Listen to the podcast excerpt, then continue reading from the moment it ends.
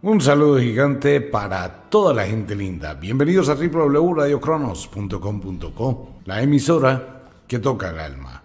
Wicca, la escuela de la magia. Ofiuquestor.co, todo el universo de la magia atrapado en una gota. Bien, bienvenidos los, las libres de pensamiento, los libres pensadores, las personas que no les gusta comer entero y que de pronto tratan de ver un poquito más allá. A quienes les interesa salirse del común denominador. Tocar estos temas no es fácil, menos en una sociedad tan supremamente creyente con muchísimas cosas muy arraigadas que generan rápidamente conflictos, que generan rápidamente una situación, menos ver la razón. Entonces entramos más a la condena cuando hablamos de estos temas que abrir un poquito la mente. Pues bueno, seguimos. Mentiras de la Biblia. Vuelvo nuevamente a reiterar que es muy difícil cuando uno ha vivido tantos años con una cantidad de conceptos, llegar en un momento dado a enfrentar una realidad y empieza a sentir una cantidad de cosas. El engaño, la duda, la rabia, la ira, y de pronto esa desorientación espiritual. ¿A qué recurro? Cuando empiezo a darme cuenta que la historia de Dios no es cierta, que nada de ese tema es cierto, entonces quedo desnudo. Y si antes decía, Dios mío, ayúdame, ahora a quién le pido ayuda? Si antes decía, Dios mío, dame el pan, Dios nunca dio pan, ahora a quién le pido. Pero bueno, era una especie de pensamiento mágico donde arraigarnos espiritualmente. Error gravísimo, arraigarnos espiritualmente en algo que no existe. ¿En qué podemos confiar? En uno. Bueno, ya si usted quiere tomar una idea de Dios, pues puede decir eh, la fuerza de la naturaleza, el poder del fuego, la tierra, el aire, el agua, algo que usted puede ver, tocar, puede convertir a eso en su Dios, como lo hacía el panteísmo originalmente. Pero después hablamos de ese tema de las diferentes religiones. Vamos a entrar a un tema que es el éxodo y que es algo que muy poca gente conoce. Usted sabe que se celebra la Pascua. Pero mucha gente no tiene ni la más remota idea de qué es la Pascua. Simplemente le dicen, bueno, cuando está en la cuestión de la muerte de Cristo, de la resurrección, vamos a celebrar la Pascua. Pues amigo mío, volvemos al mismo tema que hemos hablado muchas veces. Una cosa es cuando uno tiene una creencia de algo a cuando se toma el tiempito para investigar, analizar, mirar. Y como muchísima gente le da, le da pereza leer la Biblia, pues en este programa vamos a tratar de mirar unos aspectos que son bien interesantes, pero dejándole como un abrebocas para que antes de que me insulte, me condene, me amenace, me diga hasta de qué me voy a morir, y profiera esa cantidad de palabras sueltas, llenas de odio, de rabia, porque me atrevo a decir que Dios no existe y que en la Biblia hay mentiras. No importa si es un cura, el obispo, el papa, un teólogo o una persona normal, antes de que me insulte y que asuma una posición, pues deje desafiar un poquito su razón y de acuerdo con lo que escucha, tómese un tiempo, abra la Biblia, le voy a decir en dónde, y usted lee. Después de que termine la lectura, entonces ahí sí saca conclusiones. Pero venga, venga, venga, venga, venga, no se vaya. Siempre le recomiendo que por favor lea la Biblia Reina Valera 1960 o la Biblia Reina Valera Antigua del año 1904 que la encuentra en Internet. Si usted lee las Biblias modernas, todas, absolutamente todas ya están arregladas, tergiversadas y acomodadas. Siempre hay que ir a la raíz, lo más puro que se pueda. Bien, comienza el Éxodo 12 en la Biblia, capítulo, versículo 1. ¿Qué es la Pascua? Pues la Biblia lo dice muy claramente. Jehová habló Jehová a Moisés y a Araón en la tierra de Egipto diciendo, este mes o será principio de los meses para vosotros? ¿Será este el primero en los meses del año? Hablad a toda la congregación de Israel diciendo, en el 10 de este mes, tómese cada uno un cordero según las familias de los padres, un cordero por familia. Mas si la familia fuere tan pequeña que no baste para comer el cordero, entonces él y su vecino inmediato a su casa tomarán uno, según el número de las personas. Conforme al comer de cada hombre haréis la cuenta sobre el cordero. Van a coger un pobre cordero ya se va a dar cuenta cómo, cómo, qué va a pasar de aquí en adelante. Voy haciendo algunas eh, interrupciones para mostrarles algo. Dice, el animal será sin defecto, macho de un año, lo tomaréis de las ovejas o de las cabras y lo guardaréis hasta el día 14 de este mes y lo inmolará toda la congregación del pueblo de Israel entre las dos tardes. Pobre cordero, lo van a despedazar, lo van a volver nada, pero espérese que eso, ahí comienza todo sobre el olor agradable a Jehová. Y como Jehová es, eh, no es vegetariano, sino le gusta mucho la carne, ya se va a dar cuenta más adelante. Dice, y tomarán de la sangre y la pondrán en los dos postes y en el dintel de las casas en que lo han de comer. Piensen por un momento cómo cogen, degollan al cordero, echan la sangre en una olla y se dedican a pintar el dintel y las columnas de las casas con sangre. Bien interesante el tema. ¿Por qué? Porque esto va a tener muchísima relevancia en programas futuros donde tiene mucho que ver con algunas sectas de los vampiros y todo este cuento de la famosa sangre. Bueno, y entonces, y aquella noche comerán la carne asada al fuego y panes sin levadura con hierbas amargas lo comerán. Ninguna cosa comeréis de él que esté cruda, ni cocida en agua, sino asada al fuego, su cabeza, sus pies y sus entrañas. Ninguna cosa dejaréis de él hasta la mañana, y lo que quedare hasta la mañana lo quemaréis al fuego y lo comeréis así.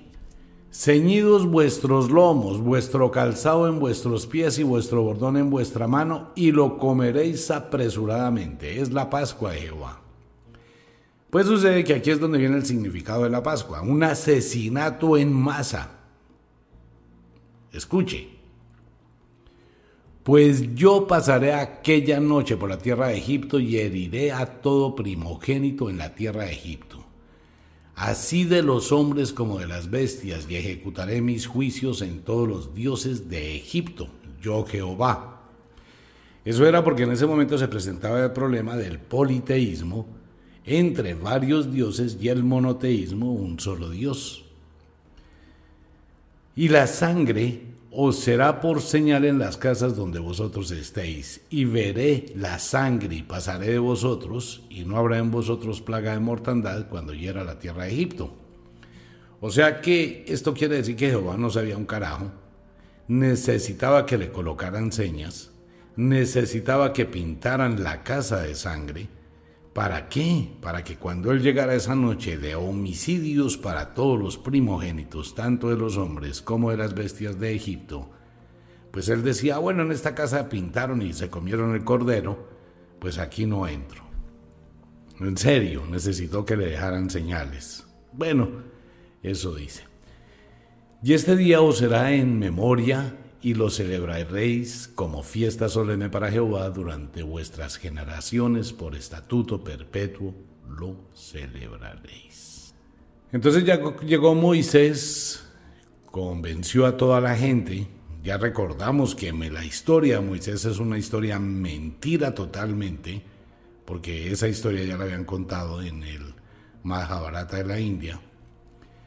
Entonces, ya sabemos que la historia de Moisés es un invento, pero aquí se está aclarando es la forma de presión. Muertes, matanzas, muertes, matanzas. Y ahora Jehová se ensañó con todos los niños, con todos los primogénitos. Y dice el versículo 29, y aconteció que a la medianoche Jehová hirió a todo primogénito en la tierra de Egipto, desde el primogénito de Faraón, que se sentaba sobre su trono hasta el primogénito del cautivo que estaba en la cárcel y todo primogénito de los animales. Y ya, simplemente los mató.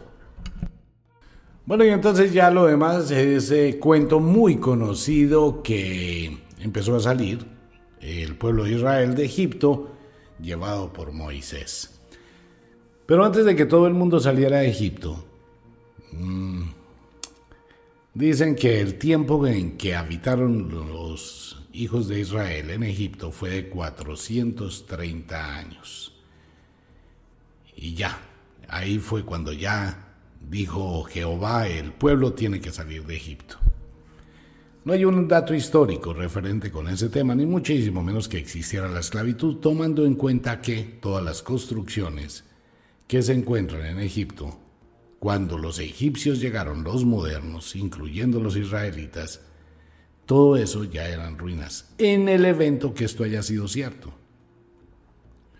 Porque la única base sólida a nivel histórico es la Biblia. Pero pruebas reales de todo esto no existe ninguna. Hoy los científicos, arqueólogos, dependiendo de la creencia que tengan, encuentran una piedra y dicen, mire, esto era de tal cosa. Pero bueno, entonces dice la Biblia, es noche de guardar para Jehová por haberlo sacado en ella de la tierra de Egipto. Esta noche debe guardarla para Jehová todos los hijos de Israel en sus generaciones. Y Jehová dijo a Moisés y a Araón, esta es la ordenanza de la Pascua. Escuchen muy bien cuál es la ordenanza de la Pascua con la cual se celebra la muerte de muchísimos niños inocentes. Es como el Día de los Santos Inocentes, la misma vaina. Escuche muy bien, la ordenanza. Más todo siervo humano comprado por dinero comerá de ella, después de que lo hubieres circuncidado. Dele con el cuento de la circuncisión. El extranjero y el jornalero no comerán de ella. Se comerá en una casa y no llevarás de aquella carne fuera de ella, ni quebraréis hueso suyo. Toda la congregación de Israel lo hará.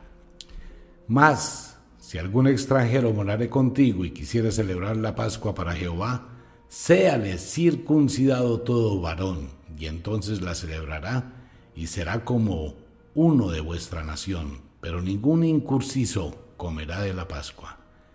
La misma ley será para el natural y para el extranjero que habitar entre vosotros. Así lo hicieron todos los hijos de Israel, como mandó Jehová a Moisés y a Araón, y así lo hicieron. Bueno, ¿qué tenemos? Tenemos la situación de que a partir de ese momento, la Pascua, ¿qué celebra la Pascua? La salida de los israelitas de Egipto. Sí, pero no. Lo que celebra la Pascua es un ritual de sangre, marcar las puertas de sangre, devorarse un cordero, destruir un cordero, empezar a celebrar en un asado la supuesta salida de Egipto. Pero vienen más cositas. Posteriormente viene la consagración de los primogénitos. Es una especie de juego de ping-pong. Por un lado está la muerte de los primogénitos y ahora viene la, consagra, la consagración de los primogénitos, que es cuando, cuando se va a consagrar a todos los hijos de Israel. Mm, ahí empiezan a ocurrir una cantidad de cosas y empiezan a salir, ¿no? Y empiezan a salir. Eh, dicen que el faraón peleó con Jehová y vino la guerra entre Moisés y el faraón y bueno, le mató a todos los hijos, primogénitos y después pues Egipto, e Israel salió del pueblo de Egipto. ¿Qué pasó? Pues dice que el Capítulo 13, versículo 21. Y Jehová iba delante de ellos de día en una columna de nube para guiarlos por el camino, y de noche en una columna de fuego para alumbrarles, al fin de que anduviesen de día y de noche.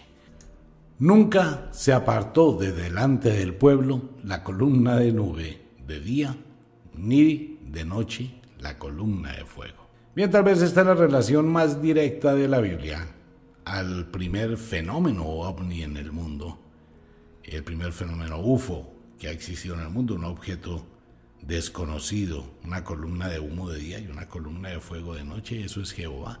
Pues como contradictorio el asunto, ¿no? Sin embargo, esa misma historia ya aparece también en otro de los textos antiguos del Popol Vuh, en la leyenda del Quiché, algo muy parecido.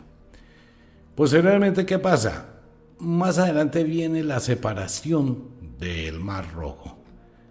Esto puede que tenga que ver con un tipo de evento más físico realmente que algo diferente o un poder milagrero para que todos los israelitas salieran de Egipto, se los llevaran y atravesaran el Mar Rojo, tomando en cuenta que los faraones, según las escrituras y las estelas que aparecen en todo el antiguo Egipto, no aparece una sola estela en el templo de Abu Simbel, en ninguno de los templos de las pirámides, en ninguno de los santuarios que hay en Egipto.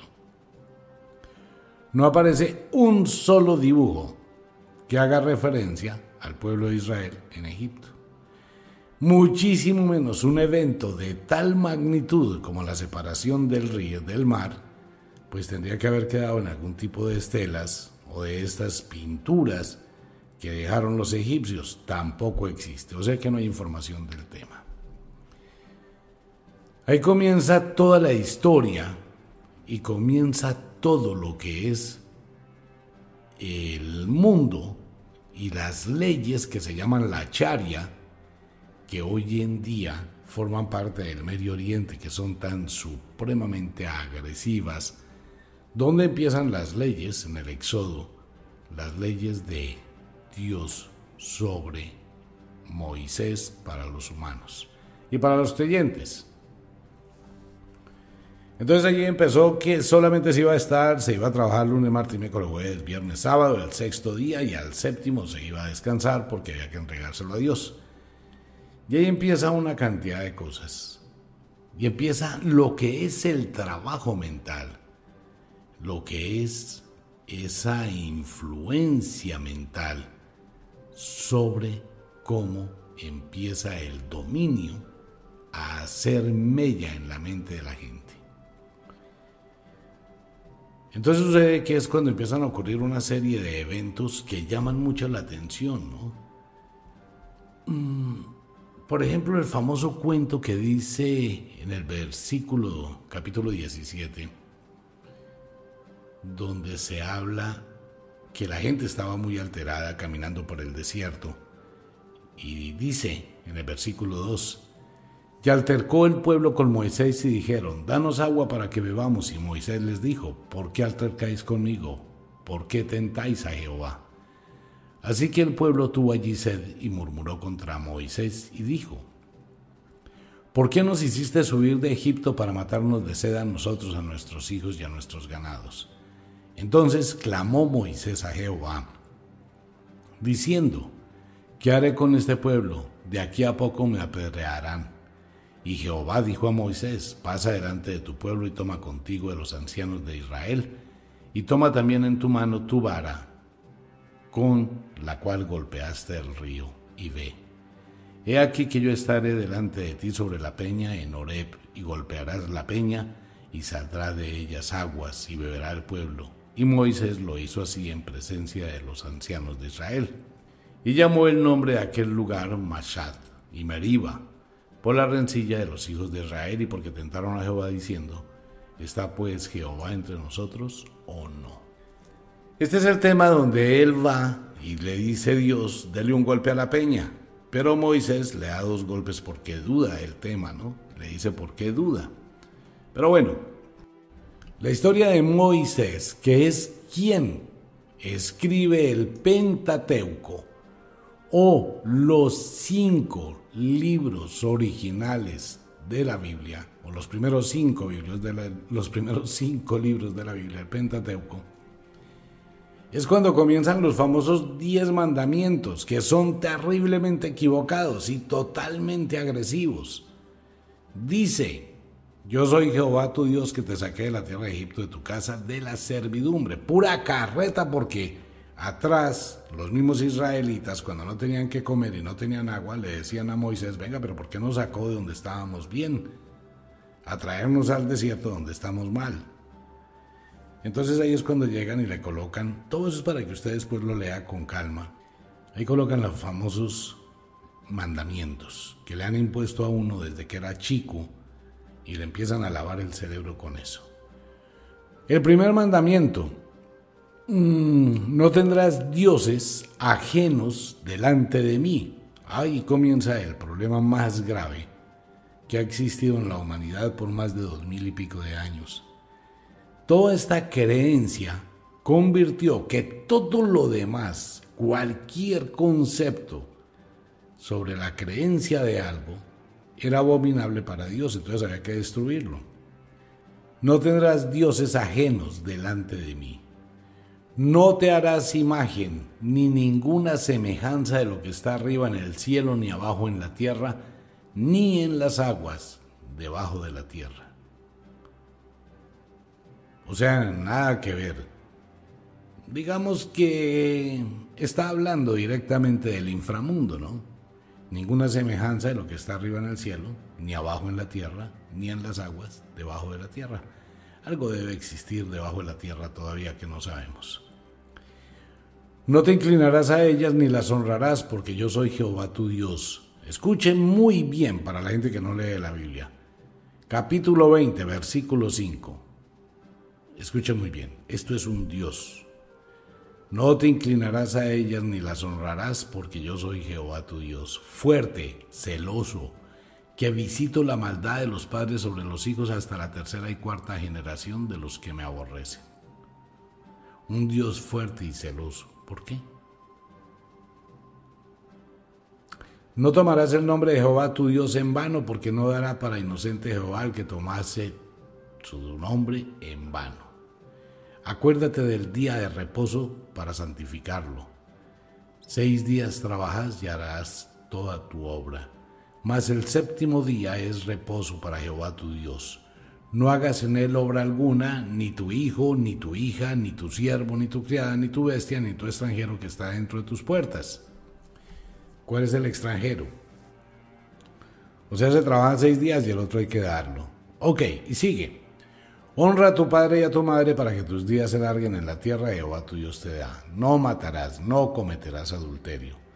Ese no cometerás adulterio ya es reforzado por todo lo que hizo Lot y todo lo que pasó en el Génesis, en el comienzo de la Biblia, y lo que va a pasar de aquí en adelante, de cómo el mismo Jehová ordena a muchas mujeres a prostituirse. Ya lo veremos más adelante. No hurtarás, no hablarás contra tu prójimo falso testimonio, no codiciarás la casa de tu prójimo, no codiciarás la mujer de tu prójimo, ni su siervo, ni su criada, ni su buey, ni su asno, ni cosa alguna de tu prójimo. Bueno, los famosos mandamientos que a la larga pues no es que tengan mucha trascendencia, pero que fueron la base para comenzar toda la historia de la manipulación mental. Dice que allí empieza el terror del pueblo de Israel cuando están en el desierto. Todo el pueblo observaba el estruendo y los relámpagos y el sonido de la bocina y el monte que humeaba, y viéndolo el pueblo temblaron y se pusieron de lejos.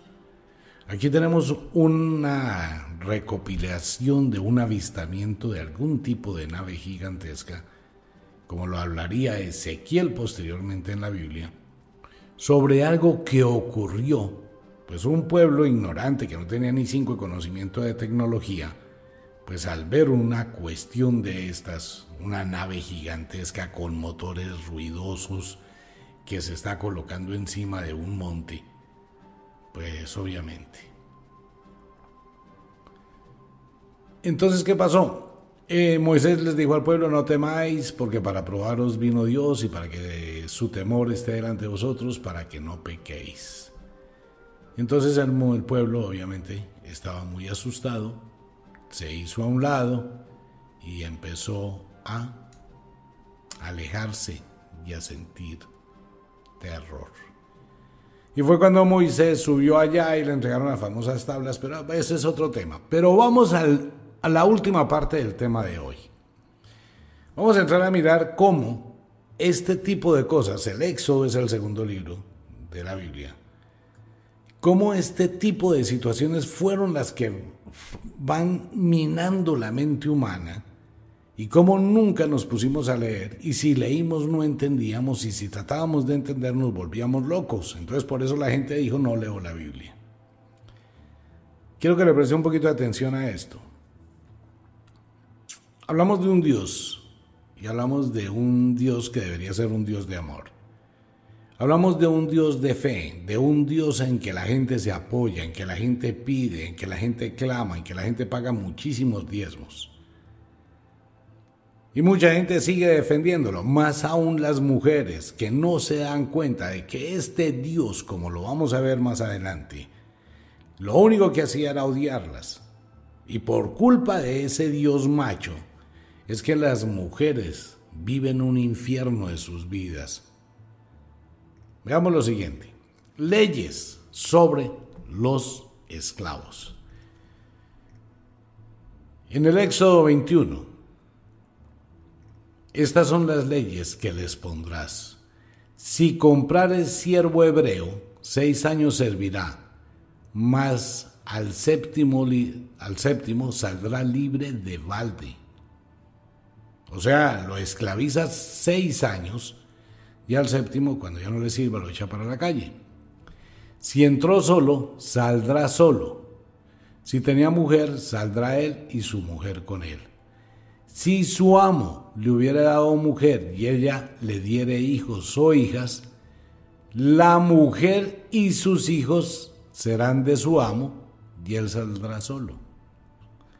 O sea que piense por un momento, ¿a qué tenían derecho las mujeres? A nada. Y el amo se apropiaba de los hijos y de ella. Si el siervo dijere, yo amo a mi Señor, a mi mujer y a mis hijos, no saldré libre. Entonces su amo lo llevará ante los jueces y le hará estar junto a la puerta o al poste, y su amo le horadará la oreja con lesna y será su siervo para siempre. Gratis. ¡Qué chantaje tan tenaz! Se va solo y le quito a su mujer y a sus hijos y puedo hacer lo que se me dé la gana con sus hijos y con su mujer. Entonces es el papá, no, pues cómo voy a abandonar a mis hijos. Ah, bueno, entonces si se queda, se queda como un esclavo gratis el resto de la vida. Igual no hacía lo que querían con los hijos. Entonces escuche, y cuando alguno vendiere su hija por sierva, no saldrá ella como suelen salir los siervos. Vaya mujeres, sigan mujeres. De verdad. Coja un tiempito y lea todo esto.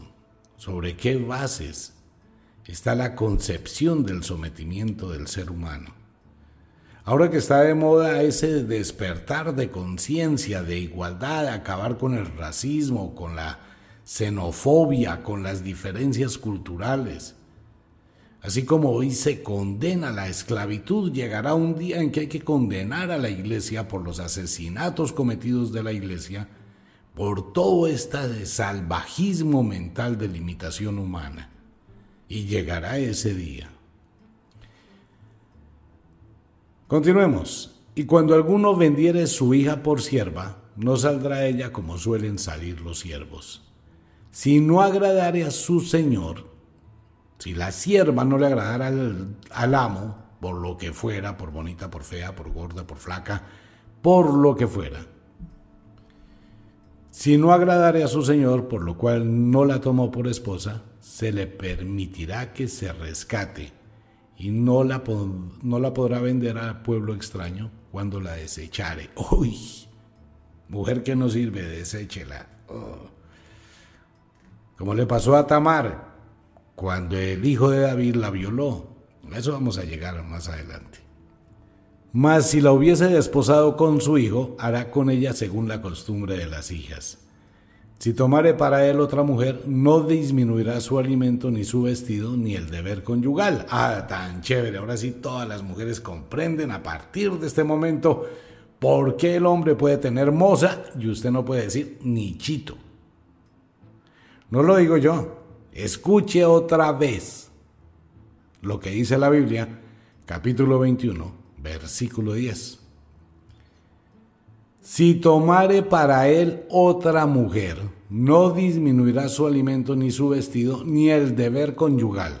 Así mujeres, mientras que él, su marido, les dé comidita y les dé un, un trajecito lo más ordinario de agáchese por mil, tres por mil, al año, y de vez en cuando tenga sexo, él puede tener cuantas viejas quiera. Eso lo dice la ley de Moisés, la charia.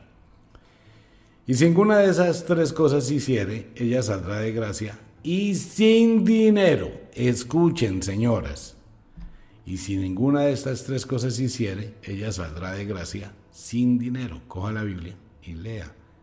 Capítulo 21, versículo 11. Bueno, y sigue. Vamos a mirar unas leyes que son bien interesantes. Aquí es donde empiezan las famosas leyes del lavado cerebral. Leyes sobre responsabilidades de amos y dueños. Pero bueno, antes de veamos las leyes sobre los actos de violencia. Esto sí se debe aplicar en todo el mundo.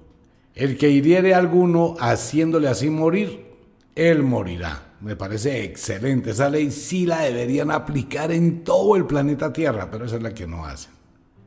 Eh, dice, Asimismo, el que robare a una persona y la vendiere, o si fuera hallada en sus manos, morirá. Igualmente, el que maldijere a su padre o a su madre, morirá. Además, si algunos riñen y uno hiriera a su prójimo con piedra o con el puño y éste no muriere, pero cayera en cama, si se levantare y anduviere, fuera sobre su báculo. Entonces será absuelto el que lo hirió, solamente le satisfará por lo que estuvo sin trabajar y hará que lo curen.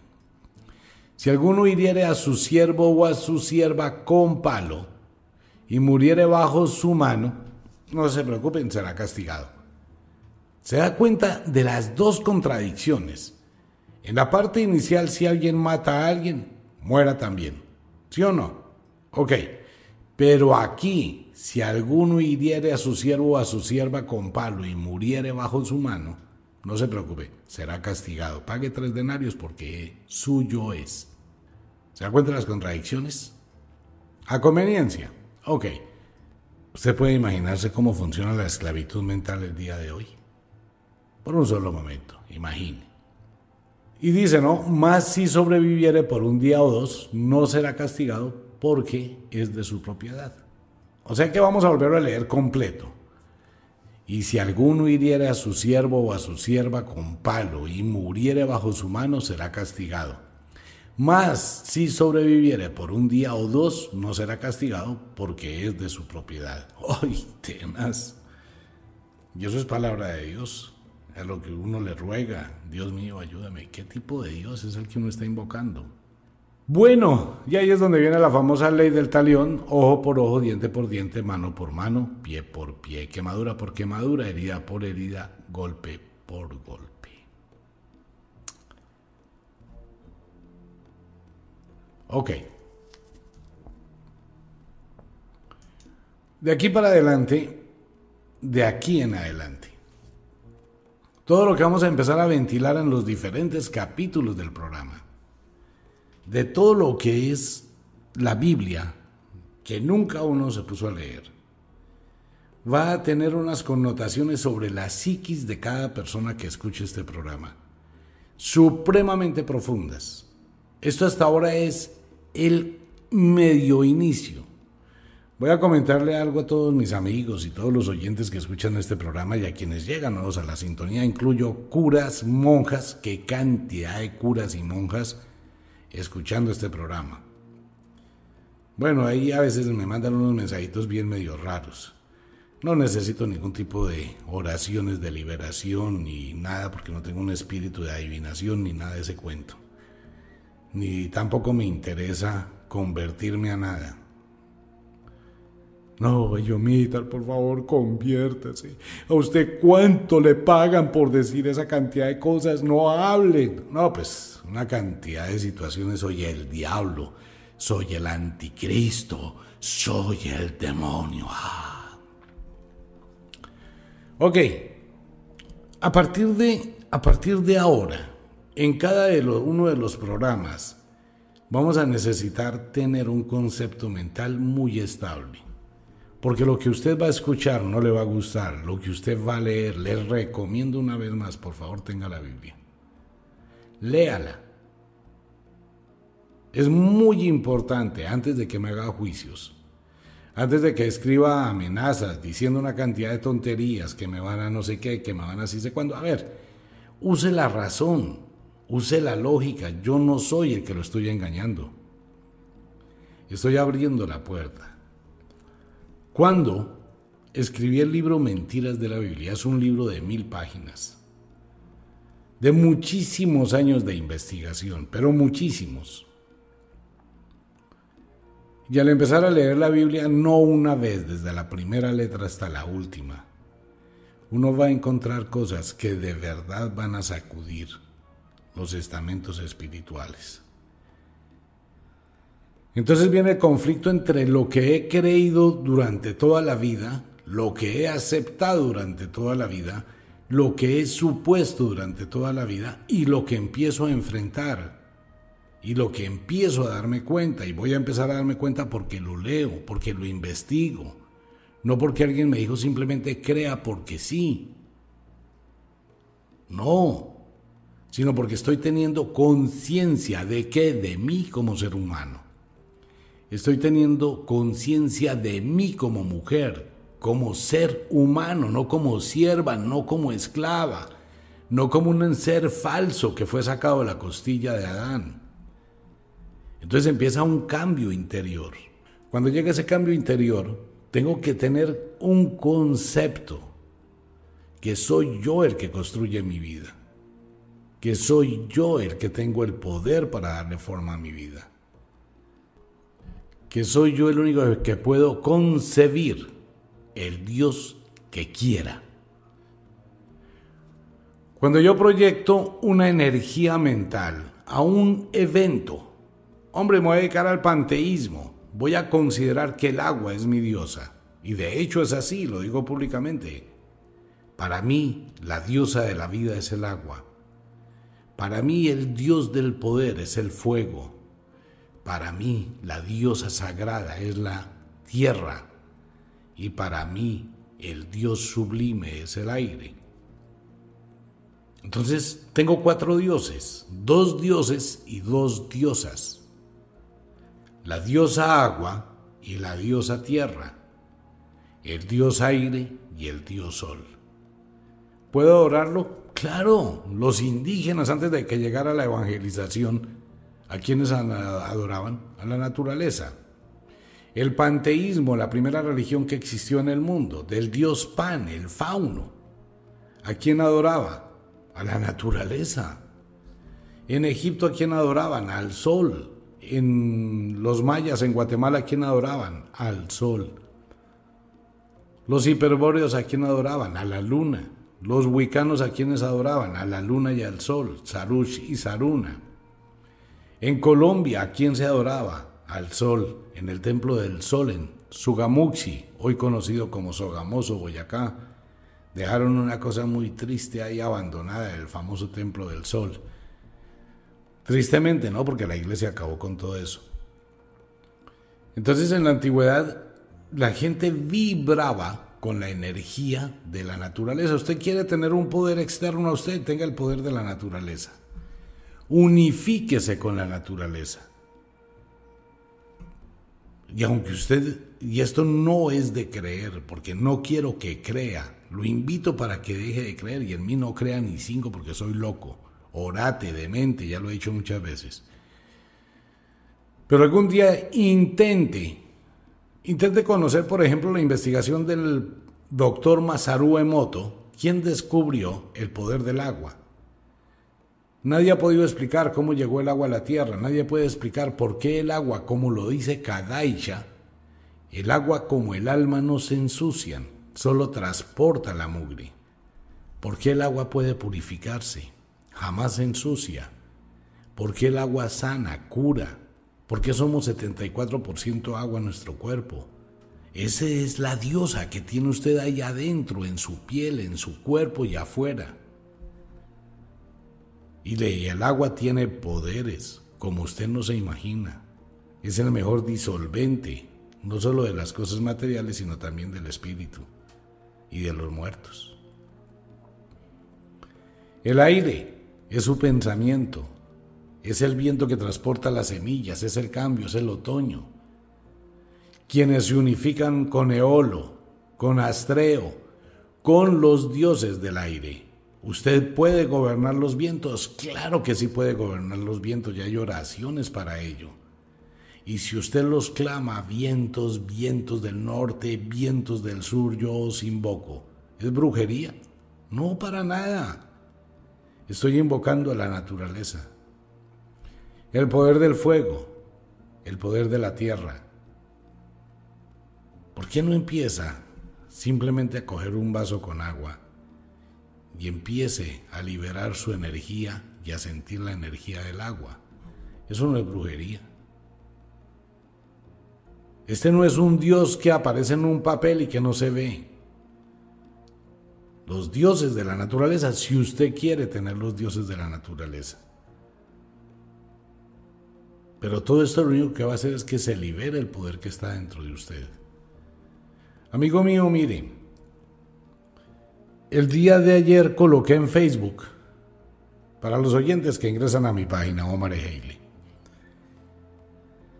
bueno, la semana pasada coloqué una cuestión de un navegador muy importante.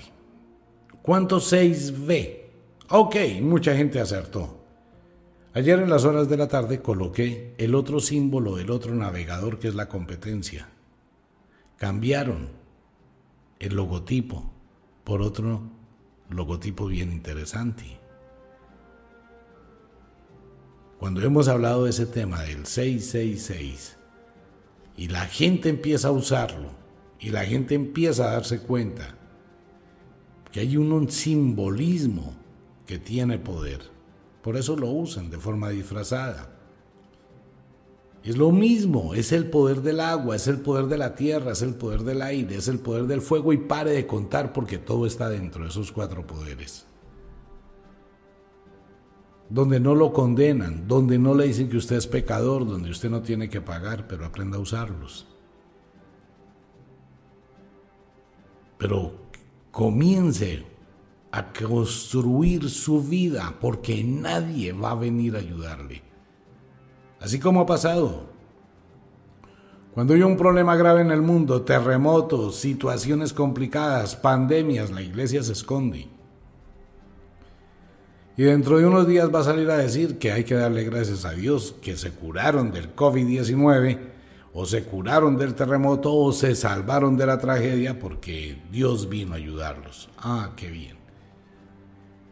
De igual forma le recuerdo a usted que este no es un programa para todo el mundo. Que este no es un programa para cualquier persona y esto se va a poner más interesante en la medida que pasen los días. Puede decir todo lo que quiera, Puede insultarme, puede decir todas las ofensas que quiera. Pero trate de leer, trate de investigar, tómese un tiempito. Tómese un tiempito honestamente, sin apasionamiento, sin fanatismo, y empiece a leer. Que sea usted y sus ojos quien leen las líneas de la Biblia, no mi voz que se las cuenta y se dará cuenta y empezará a comprender quizá muchas cosas que no había visto. Pues con esto entramos a un tema, empezamos a entrar a una serie de apartes de la Biblia que son muy, pero muy, pero muy complejos que van a sacudir su espíritu. Y nuevamente les reitero, el concepto de que, ah, sí, claro, usted dice eso, pero es que la Biblia hay que interpretarla. ¿Cómo le da uno una interpretación a todo eso? ¿Cómo? ¿Cómo le empieza a dar una interpretación a todos los desatinos, a la muerte, al desprecio por la vida? Entonces tengo que pensar que tienen razón las mujeres y los hombres ricachones que tienen plata, que contratan a una persona para el servicio doméstico, la humillan, la manipulan, la pisotean, la maltratan Porque la única diferencia entre esa mujer y la mujer, el ama de casa, es porque una tiene plata y la otra no. Pero las dos van a parir igual y las dos van a menstruar igual. No porque es el concepto de Dios, que si yo tengo un siervo o un esclavo puedo matarlo. En serio, de verdad, ese es el concepto que tenemos. No, amigo mío, no hay más esclavitud. No hay más venta de esclavos. Hay seres humanos. Hay mujeres muy, pero muy grandes a pesar de su humildad. Y una mujer que se jacte de tener plata no es más que una pobre mujer, que le queda muy difícil trapear el baño, por eso necesita pagar. Si hablamos de igualdad humana, el hombre que tiene dinero, ¿por qué somete a los que no lo tienen? Porque es el mismo concepto. Pues bien, amigos míos, Mentiras de la Biblia es un libro que usted encuentra en Amazon. Eh, vamos a traer algunos ejemplares para Colombia, si de pronto le interesa. Mentiras de la Biblia. Este no es un programa para todo el mundo, es un programa para liberarse de las ataduras mentales. Mario, en la ciudad de Bogotá. Señor, muchísimas gracias. Un abrazo para usted gigantesco. Nos vemos. Chao.